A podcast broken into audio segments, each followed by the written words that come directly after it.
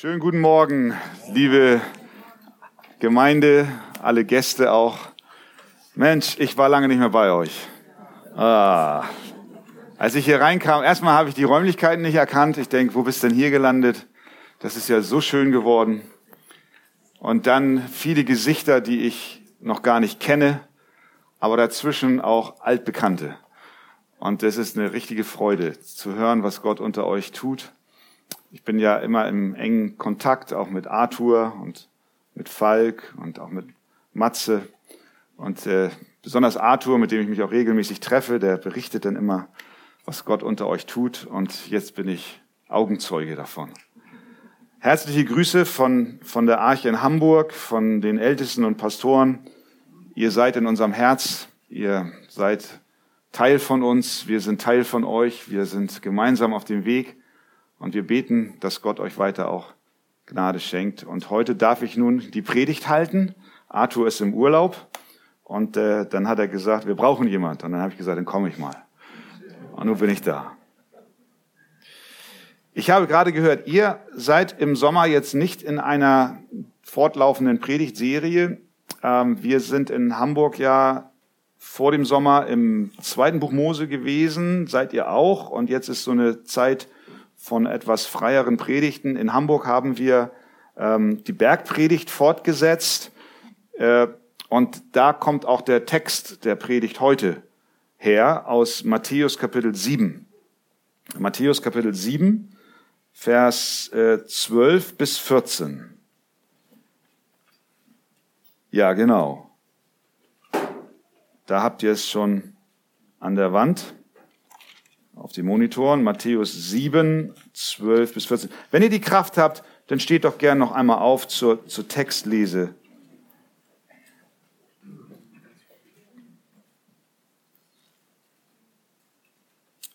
Alles nun, was ihr wollt, dass die Leute euch tun sollen, das tut auch ihr ihnen ebenso. Denn dies ist das Gesetz und die Propheten. Geht ein durch die enge Pforte, denn die Pforte ist weit und der Weg ist breit, der ins Verderben führt. Und viele sind es, die da hineingehen. Denn die Pforte ist eng und der Weg ist schmal, der zum Leben führt. Und wenige sind es, die ihn finden. Amen. Nehmt gerne Platz. Wer seine Bibel dabei hat, der kann sehen, dass Jesus mit seiner Bergpredigt an dieser Stelle langsam zum Ende kommt. Er spricht im Anschluss dann noch von einer Warnung vor falschen Propheten. Und dann fasst er alles zusammen mit dem Vergleich eines klugen und törichten Baumeisters. Der eine hört das Wort und befolgt es, und der andere hört es nicht und sein Haus wird weggeschwemmt. Und dann ist seine Bergpredigt zu Ende. Hier jetzt fasst Jesus in Vers 12 zusammen, worauf wir können sagen, alles von ihm vorher Gesagte hinausläuft. Er sagt hier in Vers 12, ich lese nochmal den Text vor, alles nun, was ihr wollt, dass die Leute euch tun sollen, das tut auch ihr ihnen ebenso, denn dies ist das Gesetz und die Propheten. Dieser Vers wird auch als die goldene Regel bezeichnet, die goldene Regel unseres Herrn. Versetze dich, wir können es so ausdrücken, in die Lage anderer und dann handle so an ihnen, wie du behandelt werden möchtest, wärst du in der gleichen Situation wie sie. Und dann Jesus, denn dies ist das Gesetz und die Propheten. Mit anderen Worten, das ist die Summe der zehn Gebote. Das ist das Fazit der fünf Bücher Mose. Wir können sagen, das ist die Zusammenfassung der ganzen Heiligen Schrift. Würden sich alle Menschen an diese goldene Regel halten, nicht nur theoretisch, sondern praktisch, dann würde es keinen Betrug auf dieser Welt geben. Dann würde niemand den anderen überfallen und berauben. Wir hätten keinen Mord. Wir hätten keinen Krieg. Wir hätten keine Lüge. Denn alles nun, was ihr wollt, dass die Leute euch tun sollen, das tut auch ihr ihnen ebenso. Niemand von uns will belogen werden. Niemand von uns will bekriegt werden. Niemand von uns will ermordet werden. Wenn wir uns an diese goldene Regel unseres Herrn halten würden, allesamt auf diesem Planeten, dann hätten wir den Himmel auf Erden. Stimmt's? Ich denke schon. Ja, und tatsächlich ist dies eine, ja, die goldene Regel des christlichen Lebens. Und unser Gebet ist, möge Gott uns immer wieder lehren und sie auf unser Herz schreiben, dass wir auch danach leben. So, eigentlich hätte Jesus an dieser Stelle jetzt mit seiner Predigt beenden können und hätten gesagt, eigentlich ist das ja, das ist der Höhepunkt. So. Da haben wir jetzt den Schlüssel zum Segen auf dieser Welt. Vermutlich hätte er, wenn er mit diesem Satz beendet hätte, auch allerhand Applaus bekommen von den Menschen. Ne? Das ist ja ein Satz, den unterschreiben ja viele andere auch. Ist doch so. Was unterscheidet denn jetzt diesen Satz von denen in dieser Welt? Äh, zum Beispiel Konfuzius, habt ihr schon gehört. Der hat Folgendes gesagt, das hört sich fast gleich an. Was du selbst nicht wünscht, das tue auch anderen nicht an. Im Hinduismus heißt es, man soll niemals einem anderen antun, was man für das eigene Selbst als verletzend betrachtet. Ja, wo ist denn der Punkt jetzt? Also, du kannst mal bei Wikipedia die goldene Regel eintippen, dann kriegst du noch viel mehr ähnlicher Sätze aus anderen Philosophien, Religion und so weiter. Jesus, ist das Copy and Paste? Imitierst du andere und bringst jetzt hier in deine Lehre was hinein? Wenn wir genau darauf achten, dann macht Jesus einen ganz entscheidenden Unterschied in seiner Aussage. Er spricht, wenn wir so wollen, im Positiven und nicht im Negativen. Während andere Religionen sagen, was man nicht tun soll, um Schadenbegrenzung an einem selbst zu betreiben, sagt Jesus, dass wir in all unserem Handeln positiv segnend sein sollen. Nicht nur, was ich wünsche, was ein anderer mir nicht antut, sondern alles, was ich mir wünsche, was ein anderer mir antut, soll auch ich ihm tun. Andere begrenzen es. Wenn du selbst nicht wünscht, was du dir selbst nicht wünscht, das tu auch anderen nicht an. Man soll niemals einem anderen antun, was man für die eigene, für das eigene Selbst als verletzend betrachtet. Wenn wir das von diesem Standpunkt aus betreiben, dann können wir sagen, es war dem Menschen immer schon möglich, die negative Version, diese allgemeine Version dieser Regel zu befolgen. Das ist im Wesentlichen der Rechtsgrundsatz, in dem wir überhaupt leben. Wenn wir in der Gesellschaft, wenn du in der Gesellschaft gut durchkommen willst, dann folgst du dieser negativen allgemeinen goldenen Regel. Was du nicht willst, was man dir antut, das tue anderen auch nicht an. In anderen Worten, zum Beispiel, warum mähst du um ein Uhr nachts mit deinem Benzin Rasenmäher nicht deinen Rasen.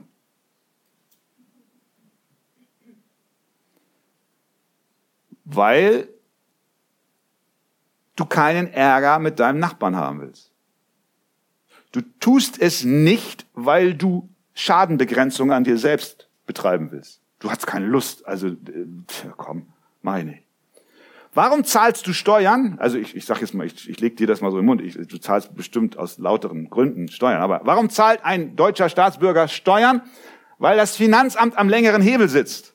Hätte es nicht den längeren Hebel der Strafandrohung, dann würde kein Mensch Steuern zahlen. Keiner würde Steuern zahlen.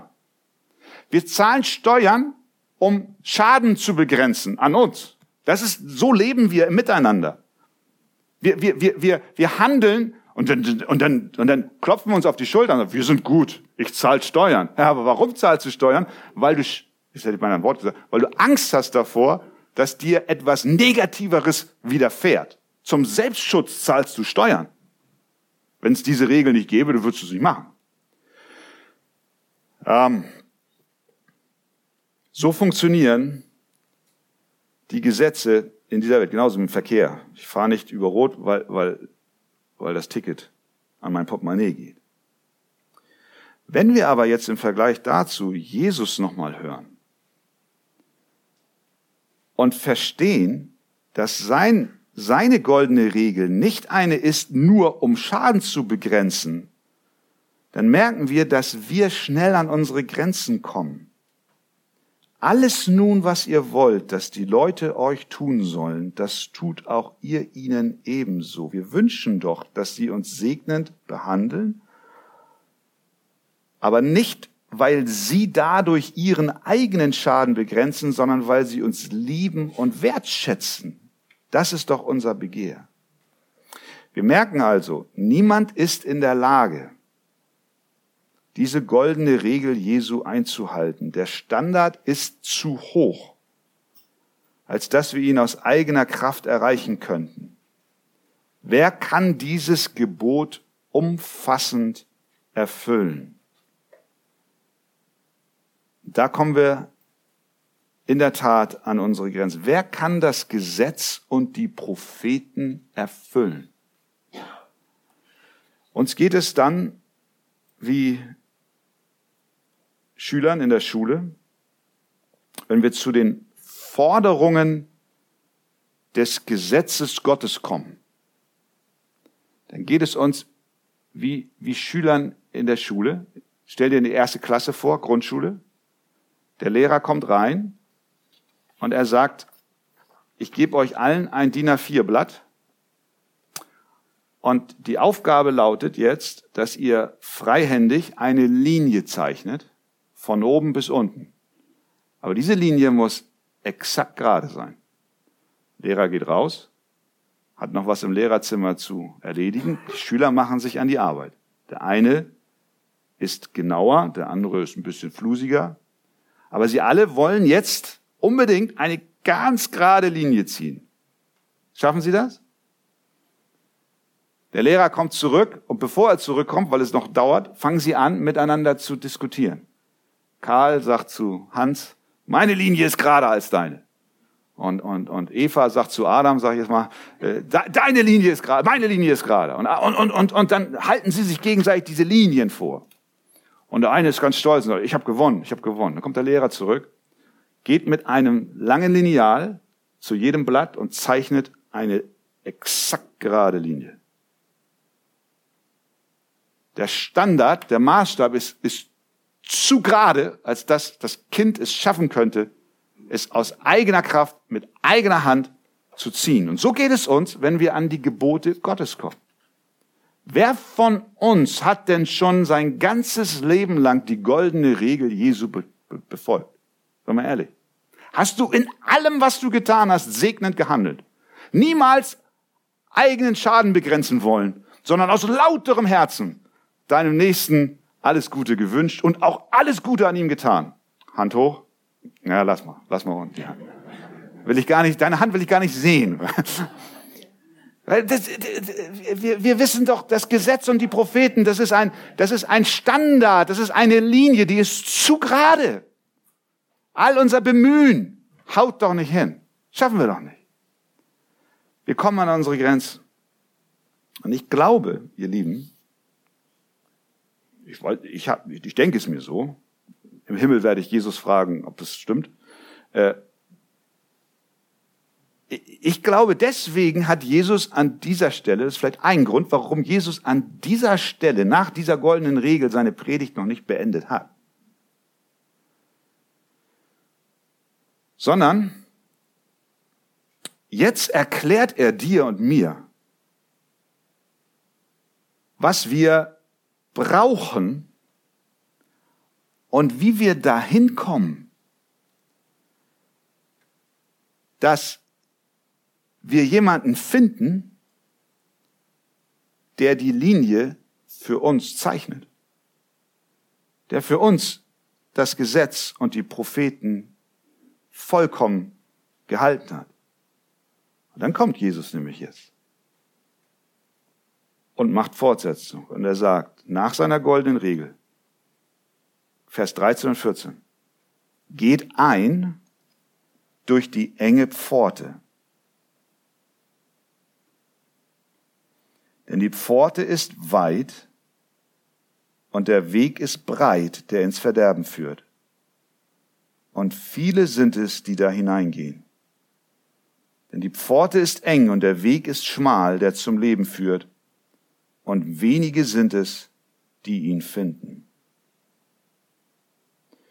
Wir haben hier eine Aufforderung, dann eine Erklärung und dann wollen wir sehen, was das in der Anwendung für dich und mich bedeutet. Jesus beschreibt hier eine Eingangssituation. Da sind zwei Tore, zwei Pforten. In der Architektur spielen solche Eingangssituationen eine große Rolle. Ich, ich komme aus dem, Bau, aus dem Baubereich und ich hatte damals auch ein Bauplanungsbüro, äh, bevor ich in den, in den pastoralen Dienst gekommen bin.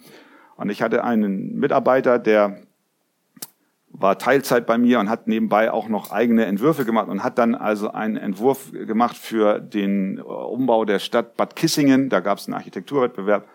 Und dann ging es immer um die Eingangssituation, die Torsituation. Wie können wir Bad Kissingen im Eingang schöner machen? Das ist auch eine Frage, die Hamburg sich stellt.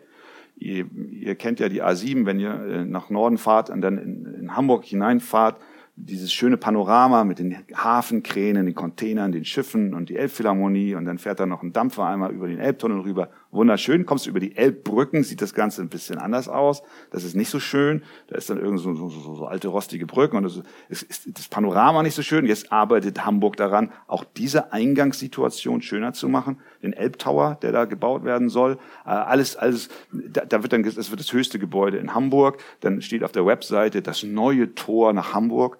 Also diese Eingangssituationen sind eine entscheidende Frage in Architektur, Stadtplanung und so weiter. Hier, hier spricht Jesus aber nicht über Hamburg äh, oder über irgendwelche Städte, sondern er spricht über, über, die, über dich und mich. Er spricht über unser Leben. Er beschreibt zwei Pforten, eine schmale und eine breite. Und die Tür, die wir wählen, hat nicht nur Auswirkungen auf unser Heute und auf unser Morgen, sondern für die Ewigkeit. Der Gedanke von Jesus ist klar und einfach nachzuvollziehen. Er sagt, dein Leben ist wie eine Reise. Jeder von uns geht auf ein Ziel zu. Wo wir enden, wird bestimmt durch die Tür, durch die wir auf dem Weg gehen.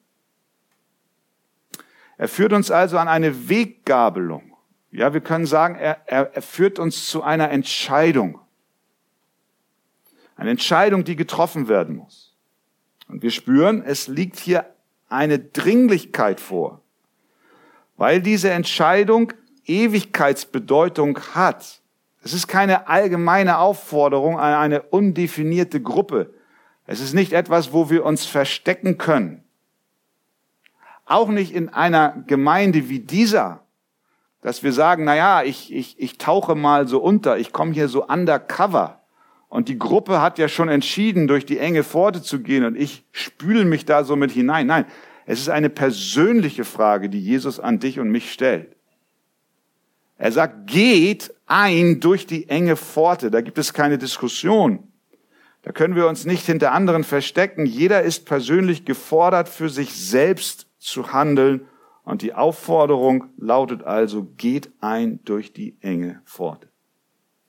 Dann kommt, wie ich sagte, eine Erklärung, warum wir durch diese Pforte gehen sollen.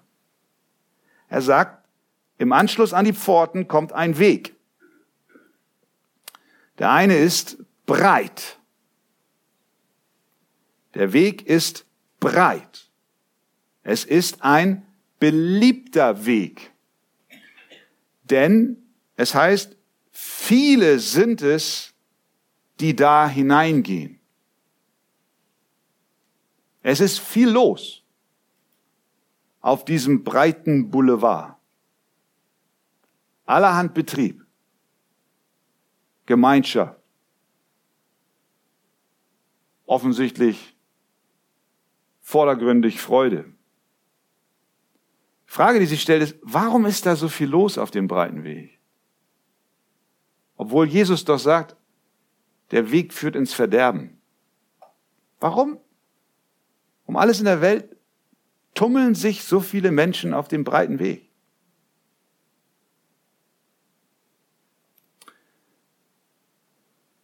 Niemand, der seine Sinne beieinander hat, der würde doch sagen, Mensch, ich gehe diesen breiten Weg, obwohl er ins Verderben führt. Und doch tun es so viele. Es liegt daran, dass der Weg, der in das Verderben führt, nicht ein Schild am Eingang hat, wo drauf steht Ziel Verderben. Sondern da ist jemand beigegangen und hat über die breite Pforte ein Schild gehängt, auf dem steht Himmel. Da steht Erfüllung. Da steht Zufriedenheit. Da steht Glück. Der Böse, der Teufel, der sich gegen unsere Rettung auflehnt, gaukelt uns vor, dass auf dem breiten Weg alles in bester Ordnung ist. Und wenn Menschen das Schild sehen, dann sagen sie, Mensch, das ist toll, das ist ein toller Deal. Für Low Cost, auf einem bequemen Weg, gepflastert mit Glück zum Himmel. Unterwegs stehen immer wieder neue Schilder, die motivieren sollen. Mach weiter so. Denk weiter nur an dich. Sei dir selbst wichtig. Bleib wie du bist. Und, und, und, und, und leb wie du willst. Und immer wieder, immer wieder, alle paar Kilometer kommt so ein Schild. Alles vom Bösen aufgestellt. Ja, und dann fühlt es sich so schön an auf einer Straße wie dieser. Wir empfinden ein Gruppenerlebnis. Wir, wir bekommen Zustimmung von denen, die mit uns gehen. Wir fühlen uns zugehörig. Wir müssen uns nicht abgrenzen. Alle sind so herrlich tolerant. Wir können all unser Gepäck mitbringen, alles, was uns lieb und teuer ist, was wir unbedingt nicht loslassen wollen. Wir müssen niemals etwas zurücklassen. Der Eingang ist so breit, dass unser Stolz mit kann, unsere Sünden mit können, unsere Selbstgerechtigkeit brauchen wir nicht ablegen. Da ist kein Aufruf zur Buße, keine Verpflichtung zu einem Leben im Gehorsam. Und weil der Mensch gerne den Weg des geringsten Widerstandes wählt, laufen wir wie die Lemminge wie die Lemminge in Richtung Klippe und stürzen uns runter und merken es nicht. Aber Jesus sagt, obwohl der Eingang leicht, der Weg bequem und die Menschenmasse groß ist, ist das, das Ziel doch das Verderben. Und dann kommt Jesus und erklärt uns hier noch etwas. Da gibt es einen, einen weiteren Weg. Das ist der schmale Weg die schmale Pforte, die zu einem schmalen Weg führt. Und er sagt, die Gruppe derer, die diesen Weg gehen, ist klein. Während der Eingang zum breiten Weg breit ist und wir hineintreten können mit unserer Selbstsucht, ist der Eingang zum schmalen Weg schmal und er kann nur durch Selbstverleugnung betreten werden. Beim breiten Weg können wir alles mitnehmen. Durch das Schmale kommst du nur ohne Koffer. Der Zugang ist zu eng, als dass du deinen Rucksack behältst. Unser Ego müssen wir abgeben, unsere Sünden ablegen. Wir können unser Gerümpel nicht mit auf den Weg nehmen. Wir müssen wirklich mittellos durch diese schmale Pforte gehen. Doch weil all der Kram, den wir so bei uns haben, uns so lieb ist und uns so schmeckt, wollen wir es nicht ablegen und deswegen ist der Weg einsam. Es sind nicht viele drauf. Nun weiß ich nicht, wo du persönlich stehst in deinem Glauben oder Nicht-Glauben. Ich kenne euch nicht alle. Und selbst wenn ich euch kenne, kann ich auch nicht ins Herz gucken. Das kann nur Gott und du allein. Du weißt, wie es bei dir aussieht. Bist du heute Morgen hier und bist auf dem schmalen Weg und sagst, ja, ich, ich bin auf dem Weg, dann möchte ich dich ermutigen. Denn der gesellschaftliche Gegenwind, der ist groß. Und vielleicht hast du auch schon in den letzten Tagen und Wochen manchmal gedacht, ach, weißt du was, es ist so anstrengend, ständig in Konfrontation mit meinen Arbeitskollegen zu sein, aufgrund meines Lebenswandels, meiner Ehrlichkeit, auch meiner ethisch-moralischen Auffassung. Vielleicht hast du Diskussionen mit, mit Freunden in, in, in Schule oder Universität oder Ausbildung, Arbeit, wie gesagt, oder mit Nachbarn.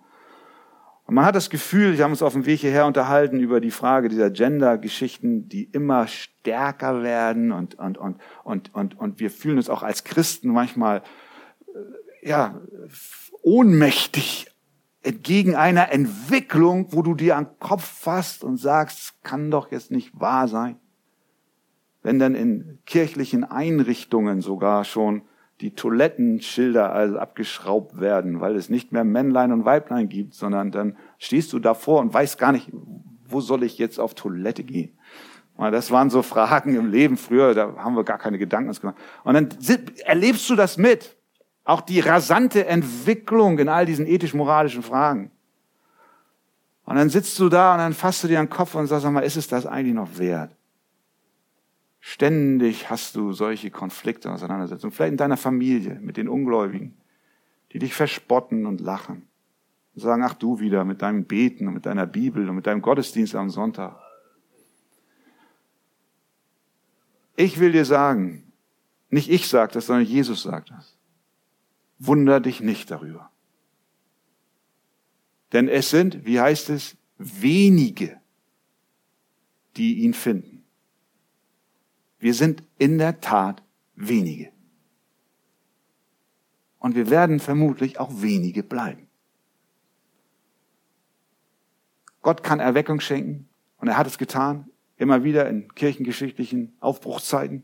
Und es ist unser Gebet, dass er es schenkt und dass er auch Deutschland wieder heimsucht wie sein Plan auch sein mag, aber in der Summe sind wir wenig. Es wird sich immer wenig anfühlen. Es wird sich auch manchmal einsam anfühlen. Eng. Und die Dornen dieses Pfades, auf dem du gehst, die an der Seite wachsen, die ragen rein und manchmal will der Böse uns ersticken, aber Jesus ist da er ist den Weg vorangegangen und er schneidet dir die Schneise weiter breit, dass du gehen kannst. Deswegen der Appell und auch die Ermutigung, das Wort an dich, liebe Schwester, lieber Bruder, egal wie groß der Widerstand ist, der Weg ist schmal. Unser Herr hat es uns gesagt. Deswegen können wir keinen Boulevard erwarten. Wir können kein Champs-Élysées erwarten. Wir können keine Samtstrecke erwarten kein Asphalt, glatt asphaltiert, sechsspurige Straße und wir mit unserer S-Klasse drauf. Nein, Jesus hat gesagt, der Weg ist schmal. Und wenige sind es, die ihn gehen. Und wenn du zu den wenigen gehörst, dann danke deinem Gott, dass er dir die Gnade der Errettung geschenkt hat. Und bleib auf dem Weg. Und lass dich nicht abbringen von gesellschaftlichen Entwicklungen, nicht von Widerständen in deiner Familie, nicht vom Bösen. Christus führt dich bis ans Ziel. Verlier das Ziel nicht aus den Augen. Es ist der Himmel. Amen. Amen. Halleluja. Deswegen sagt Jesus auch, als er im Lukas-Evangelium darüber spricht, er sagt da Folgendes, ringt danach, durch die enge Pforte hineinzugehen. Sehen wir das? diese, diese, diese Formulierung, da steckt ein Kampf drin. Das ist ein Ringen. Das ist nicht ein Hineinspülen, sondern es ist ein Kampf, es ist ein Aufwand. Ja, es sind Widerstände da. Ringt danach, durch die enge Pforte hineinzugehen. Du musst dir nämlich selbst immer wieder absagen. Der breite Weg wird allgemein akzeptiert, aber der schmale ist eben der törichte in den Augen dieser Welt. Ja, und wenn wir merken, und vielleicht schenkt Gott Gnade an diesem Morgen in deinem Leben. Wenn du jetzt merkst, dass du auf der falschen Straße bist, erst dann wirst du verstehen, du musst den Weg wechseln. Wir müssen überzeugt sein, dass der Weg, auf dem wir sind, falsch sind, ist. Wie sieht es aus bei dir? Jesus, Jesus sagt, ich bin die Tür. Wenn jemand durch mich hineingeht, wird er selig werden. Hier haben wir die Lösung. Du fragst, was ist das? Wie komme ich durch diese schmale Tür, auf diesem schmalen Weg zum ewigen Leben? Jesus sagt, ich bin die Tür. Wenn jemand durch mich hineingeht, wird er selig werden. Mit anderen Worten, wenn jemand sein Vertrauen auf mich setzt, auf Christus, und glaubt, dass er für meine Schuld auf, am Kreuz gestorben ist, wenn er, wenn er sagt, ich, ich, ich, ich bin an einem Punkt angekommen, wo ich anerkenne, ich kann nichts bringen. Dann sagt Jesus, dann, dann gehst du im Glauben durch die Tür. Und er sagt, ich bin nicht nur die Tür, sagt er, sondern er sagt in Johannes 14,6, ich bin auch der Weg. Ja.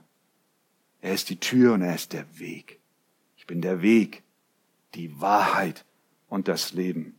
Niemand kommt zum Vater denn durch mich. Sehen wir? Das, was wir bringen, die Linie, die wir versuchen zu zeichnen, und ich weiß, wir sind ja auch stets bemüht. Und die Menschen in dieser Welt ja auch. Sie wollen ja zum großen Teil moralisch einwandfrei leben, ethisch korrekt, also zumindest nach außen hin so wirken. Und sie versuchen ihre Linie zu zeichnen. Weil diese Linie ist so elendig krumm und wird niemals an die exakte Linie unseres Herrn, an die Anforderungen Gottes herankommen. Deswegen brauchen wir jemand anderen. Und das ist Christus, der die Pforte ist und der der Weg ist, der zum ewigen Leben führt. Also, wir haben die Erklärung, wir haben die Aufforderung, geht ein durch die enge Pforte, wir haben die Erklärung, ja, der Weg, der eine führt ins Verderben, der andere führt zum Leben. Jetzt als letztes natürlich die Frage an dich und an mich.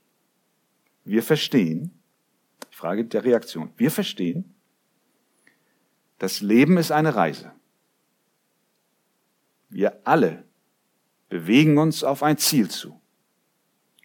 Die Entscheidung, welches Ziel es ist, wird getroffen durch die Pforte, durch die wir gegangen sind und dem Weg, auf dem wir uns befinden. Nun ist es so, dass einige von uns schon etwas länger auf dem Weg sind, egal auf welchem, dem schmalen oder dem breiten, aufgrund ihres biologischen Alters fortgeschritten. Einige sind schon älter und haben schon ziemlich viel Lebensweg hinter sich, andere sind jünger unter uns, die haben noch, so Gott Gnade schenkt, einen langen Weg vor sich. Ähm, was uns alle eint, ist, dass wir bereits auf dem Weg sind. Die Frage ist, auf welchem?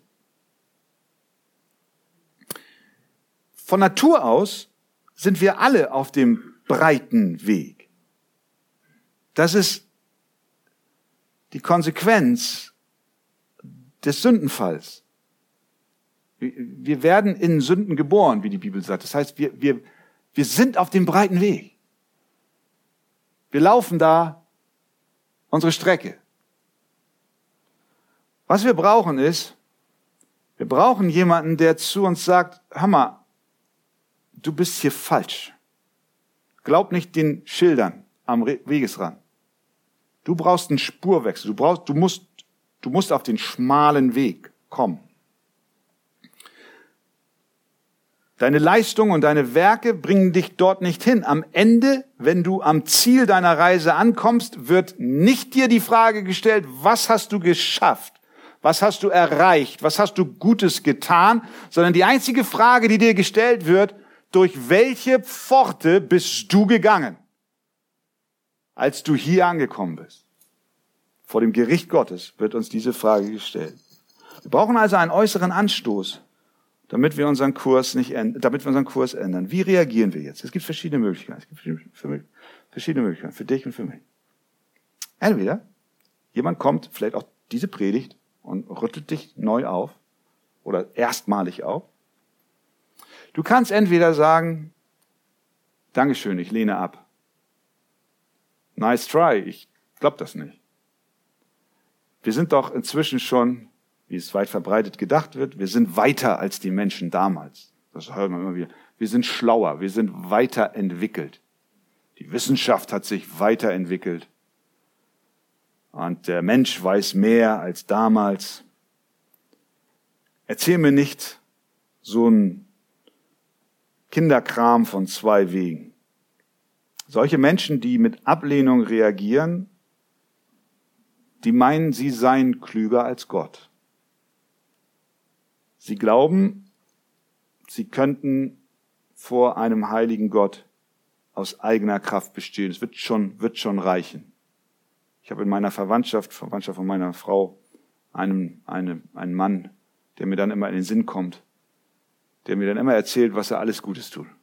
Vor allen Dingen den Tieren. Äh, am liebsten will er auch sein, sein Vermögen den Tieren vererben, weil er meint, das sei doch so gut, da wird dann Gott mit ihm zufrieden sein. Sollte jemand unter uns an diesem Morgen sein, der mit innerer Ablehnung auf die Worte Jesu reagiert und du vielleicht jetzt in deinem Herzen dicht machst, dann möchte ich zumindest zu dir sagen, wenn der Tag in deinem Leben kommen sollte, an dem du auf deinem Sterbebett liegst. Elend. Und du in deinem Herzen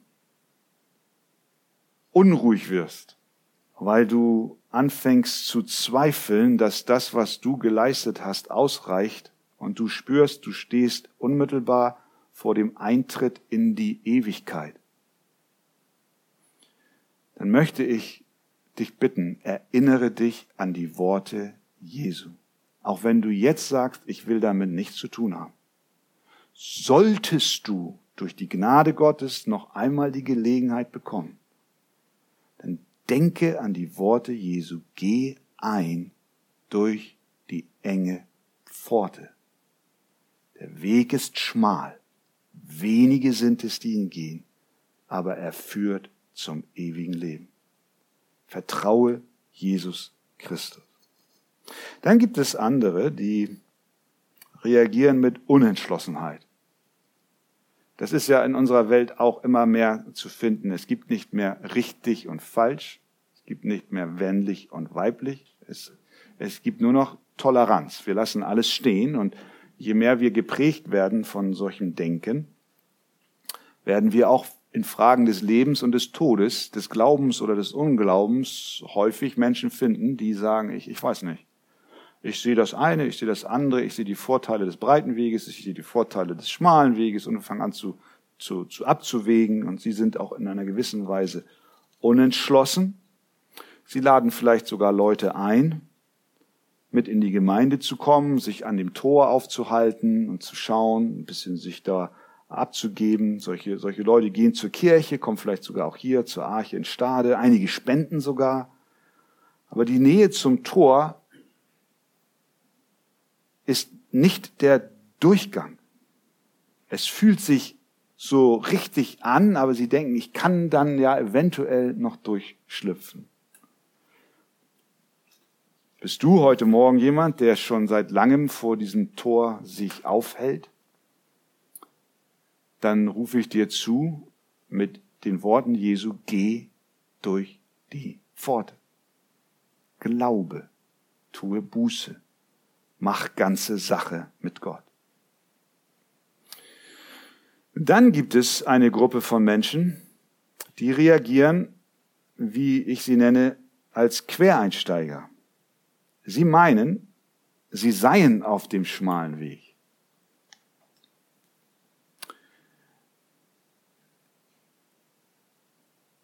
Sie glauben, alles sei in Ordnung.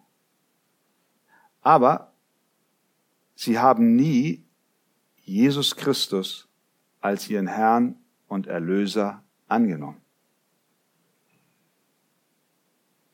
John Bunyan kennt ihr die Pilgerreise. Der beschreibt ja den, das, We, den, den, das Leben eines Christen, wie der Charakter Christ von der Stadt des Verderbens auf dem Weg zur Stadt des Himmels ist und welche Station er dort erlebt, kann ich nur empfehlen. Die Pilgerreise von John Bunyan. Und er beschreibt in einem Kapitel, wie diese Quereinsteiger sich auf den Weg machen. Er schreibt, traurig geht Christ weiter. Plötzlich bemerkt er, dass auf der linken Seite des Weges etwas geschieht. Zwei Männer lassen sich über die Mauer herunter. Einer heißt täuschend echt und der andere Heuchler. Neugierig schaut Christ zur Seite. Herren, woher kommt ihr und wohin geht ihr? Wir sind im Land Prahlerei geboren, antworten sie, und wir sind jetzt auf der Reise zum Berg Zion. Denn wenn man dorthin kommt, gibt es sehr viele Menschen, die einen hoch schätzen, und das wollen wir gern. Und jetzt die Frage von Christ. Warum kamt, warum kamt ihr nicht durch die Pforte? Welche Pforte? Die Pforte, die am Anfang dieses Weges gebaut ist. Die Männer zucken mit den Achseln. Und in der weiteren Unterhaltung sagen sie dann, in unserem Land, sagen sie, waren alle Menschen der Meinung, dass der Weg durch die Pforte viel zu weit ist. Sie sagten, dass man genauso gut einen kürzeren Weg wählen kann. Und dann beschreiben sie den, die Abkürzung und der Abkürzungsweg führte zur Mauer, über die sie sprang. Und dann sagen sie unter anderem auch, es gibt so viele Menschen, sagen sie, die über die Mauern klettern, schon seit Tausenden von Jahren. Jeder macht das doch. Dann wird der gute Richter am Ende doch ein Auge mit uns zudrücken. Das sind die Quereinsteiger. Die Arche in Stade wächst und das ist wunderbar. Durch Gottes Gnade haben wir auch in Hamburg einen zunehmenden Besuch. Und ich habe am letzten Sonntag gesagt, liebe Geschwister, es geht nicht allein um die Zahlen. Es geht überhaupt nicht um die Zahlen. Was nützt es, wenn eine Gemeinde nach außen zahlenmäßig groß ist, aber die Hälfte sind Leute, die über die Mauer reingekommen sind? Wir müssen durch die Pforte gehen. Und so bin ich ziemlich sicher, auch heute Morgen sind Menschen hier, die sich jetzt ertappt fühlen, die nach außen alles mitmachen, aber die Quereinsteiger sind und nie durch die Pforte gegangen sind. Jesus sagt, wahrlich, wahrlich, ich sage euch, wer nicht durch die Tür in die Schafhürde hineingeht, sondern anderswo hineinsteigt, der ist ein Dieb und Räuber.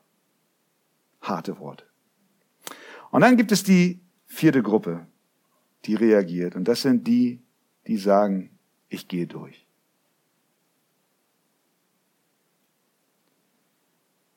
Bei mir ist der Groschen gefallen.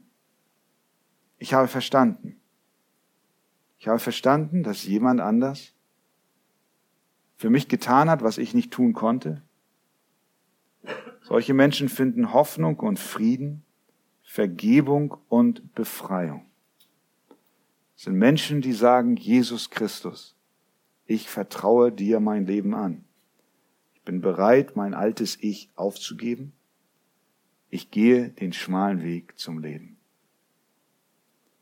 Wie sieht deine Reaktion aus? Ich möchte dich herausfordern. Nein, Jesus fordert uns heraus. Wie gehe ich den Weg meines Lebens? Bin ich auf dem schmalen Weg? habe ich Christus mein Leben anvertraut. Möge der Herr schenken, dass wir von ganzem Herzen ihm folgen. Amen. Herr Jesus, wir danken dir für dein Wort. Dein Wort ist Wahrheit und du zeigst uns den Weg zum Leben. Ich danke dir für die vielen Geschwister hier in der Arche Stade. Ich danke dir für die treuen Gläubigen, die an einem Tag, einem Moment in ihrem Leben von dir ergriffen wurden, denen du die Augen für ihre Sünden geöffnet hast und die sich vertrauensvoll an dich gewandt haben und somit durch die enge Pforte gegangen sind. Herr, du weißt auch, wie groß der Widerstand ist, in dem wir uns als Gläubige befinden, auch meine Geschwister hier in Stade. Du siehst die Not, du siehst auch manchmal die Einsamkeit, die über uns kommen will, wenn wir sehen, wie lustig es auf dem breiten Weg zugeht und wie manchmal steinig der schmale ist. Obwohl er eine tiefe Freude und einen tiefen Frieden uns bringt, sind wir manchmal versucht, auch rüber zu luschern und vielleicht sogar auch mal äh, vom schmalen Weg abzukommen. Herr, ich bete, dass du uns weiterhin festhältst, so wie du es verheißen hast. Niemand kann uns aus deiner Hand reißen. Du führst uns bis ans Ziel. Ich bitte dich um Stärke für die Gläubigen hier, um neue Mut und neue Kraft, den Weg mit dir entschlossen zu gehen, den Weg zum Leben, Herr. Aber ich bete auch für solche, die entweder bisher ablehnend waren oder die unentschlossen sind oder die sogar Quereinsteiger sind und mitlaufen. Ich bitte dich, Herr, dass du mit deinem Geist an ihren Herzen arbeitest und sie überführst, dass sie erkennen, dass sie nicht wirklich auf dem schmalen Weg sind und dass sie das Gespräch suchen, dass sie dich suchen, dass sie umkehren und ganze Sache mit dir machen. Herr, mögest du es schenken. Darum bitten wir in Jesu Namen. Amen.